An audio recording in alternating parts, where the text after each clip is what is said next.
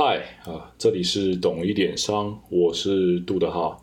呃，近期因为新冠肺炎防疫的关系嘛，啊，全国实施三级警戒啊，那理论上你外出只要踏出家门都是要佩戴口罩啊，这样的情况。呃，不知道是因为三级警戒持续了大概一个月了啊，是不是国民们啊，或是所谓的大家啊，都对三级警戒这样的佩戴口罩比较习惯，也有一点松懈。啊，像昨天啊，我去买午餐的时候，从我家走到便当店，大概哦就是五分钟的步行路程，就有看到两位瘾君子在路边拿下口罩抽烟的部分。这里必须说。抽烟这件事情，在他个人行为层面上，我是完全没有意见的。因为对个人而言，抽烟是一种选择，那选择就只有所谓的损益，没有好坏之分。哦，但是当他的二手烟飘到我身上的时候，啊，乃至于他脱下口罩，这样会造成潜在的防疫破口问题的行为，就是我所在乎的了。好，为了避免造成误会啊，我必须重新声明一遍。我对于抽烟这个行为，在个人层面完全没有意见啊！我也觉得抽烟其实蛮帅的，也代表一些这种呃成熟啊、权力的象征。但是我个人是不抽了。那我所在乎的哦，是抽烟造成他人影响啊这个层面，也就是所谓的负外部性啊。那我们今天就用负外部性这个经济学名词来做一点小小的。呃，探讨与讨论的部分，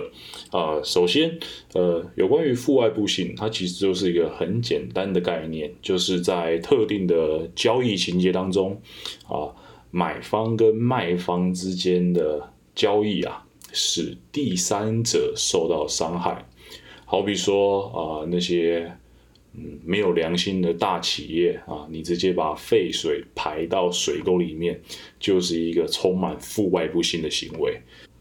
好，那呃，随口提一句啊，你那个卖地沟油给消费者，这已经不算是负外部性啊，这个叫犯罪。好，因为你是把垃圾卖给消费者。好啊，那巨观的层面，就像刚刚所所说的啊，你没有顾及环保成本，你没有顾及你这些后端处理的部分，直接把它全部排向社会、排向环境啊，就是一个负外部性嘛。那围观情况啊，在我看来。好比说你遛狗啊，狗狗便便的时候你不亲；好比说你抽烟啊，让二手烟飘到别人分身边啊，或者是你练练琴啊，你在家里弹钢琴的时候没有做到一些基本的隔音啊，你连窗户都不关。那在我看来，你钢琴弹得再好听，那也是一种负外部性的行为。好，那如果对负外部性有基础的了解以后啊，我们。需要探讨的应该是如何让他人减少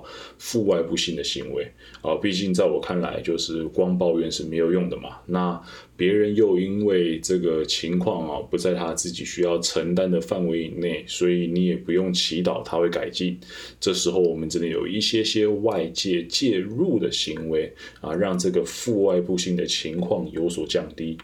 好，那要如何去降低这种成本倾倒的行为？哈啊，这个词是我自己发明的，我觉得蛮贴切，就是把自己该承担的成本倒到不属于自己空间跟范围的地方嘛，成本倾倒。好，那如果要降低负外部性这种行为，哈，要掌握一个原则，两种方法。首先要知道，负外部性就是。呃，生产者的责任跟他的成本没有挂钩啊，这时候我们就是要设法让这些他曾经不需要负责的成本重新回归到他的生产活动上面。哎，这个很复杂，我讲一个白话，呃，为什么渣男可以渣，就是因为他售后不理。啊，他如果事后要理了，呃，必须去理了，那基本上他应该也很难扎得起来。好，这是原则。那两种方法，第一种方法哦，就是所谓的啊命令命令与控制啊，通常它是以一种法则来做呈现，好比说呃不要吸毒。但是当然了，我讲不要吸毒，你就不可能真的不吸嘛，所以他可能会搭配一些所谓的刑期啊，有其刑期或者是罚款啊，来彰显他的这个权利、公权力的部分。那好，回到我们吸烟的话题哦，这个命令与控制如何在吸烟上面做一个呃。负外部性的降低啊，就是用所谓的健康捐嘛，造成你吸烟成本上升，或者是用烟害防治法啊，直接去控制你某些特定的吸烟行为啊，让一定程度的负外部性可以降低。但是记得啊，命令与控制它就是一个很硬性的规定。当今天可能啊没有人看啊，没有人知道的时候。仍旧会发生这些你不希望产生的行为啊，它是一个比较治标不治本的方法。好，那第二种方法是所谓的呃改善诱因，呃，这个改善诱因呢，怎么样体现在？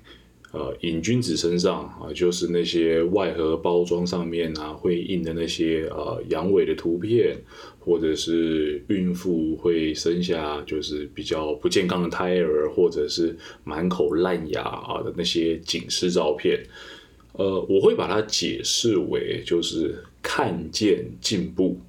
那这样子的操作啊，就是让这个行为人或这个生产者将原本已经无视的这些成本啊，已经视为外部的这些成本，重新挂钩回他自身啊，让他知道说哦，你这样子抽烟的行为啊，其实还会造成这些负面的效果，希望可以以此来降低这些啊我们所希望降低的负外部性的行为。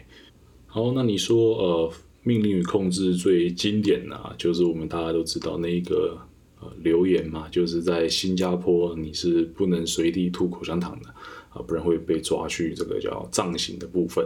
啊。虽然没有验证过啦，但是相信这就是一个呃命令与控制的典型。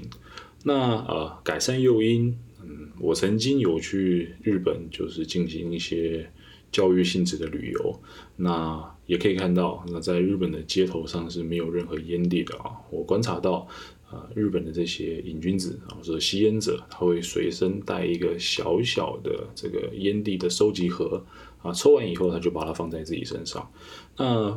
不知道啊，也真的是不知道，我我没有去求证，这是因为这种大民族性的环境使然，还是他日本有相关的法规啊？这个。我我宁愿是相信它是一个集体上的民主性使然啊，就是希望不要带给别人麻烦嘛。呃，必须说，这个广义上来讲，父爱不幸就是一种自私嘛。啊，当你今天不必承受这个后果的时候，那你当然会希望从中能够越得利越好。呃，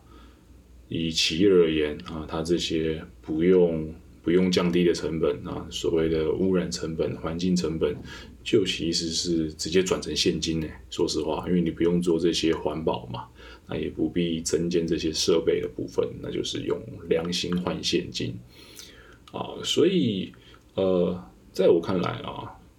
近期的这个疫情啊，也算是很考验大家对于负外不幸的认知啊。如果你可以知道自己的行为可以为大家带来更高的机会啊，一起共同抗疫，那你就不会选择在路边脱下口罩抽烟，然后你可能也会啊更积极的，就是待在家啊，就是那句口号嘛，好家在我在家。呃，说实话啦，如果更激进一点，说不定今天。可以啊，直接推行所谓的感染新冠肺炎相关的治疗啊，健保全面不给付的部分，那你这样感染肺炎的成本就直接拉到顶点嘛？你一定会非常非常的小心啊，不要让自己感染肺炎的部分。呃，当然啦，乍听之下这样的政策很扯，但是你也必须想想看啊，菲律宾的杜特地都直接枪毙那些不配合防疫的呃国民了。对吧？啊，没有啦，这就只是一种讨论嘛，一种想象。那如果正好你有遇到呃身边的同事、同学、朋友啊，乃至于老板啊，他是这种比较有自私倾向，或是不在乎他人死活的啊，你也可以从今天所提到的命令与控制，以及改善诱因这两个部分，去找到解决的方法啊。那如果有人帮到你，就是我最大的荣幸了。好，那今天就到这，我们下期见。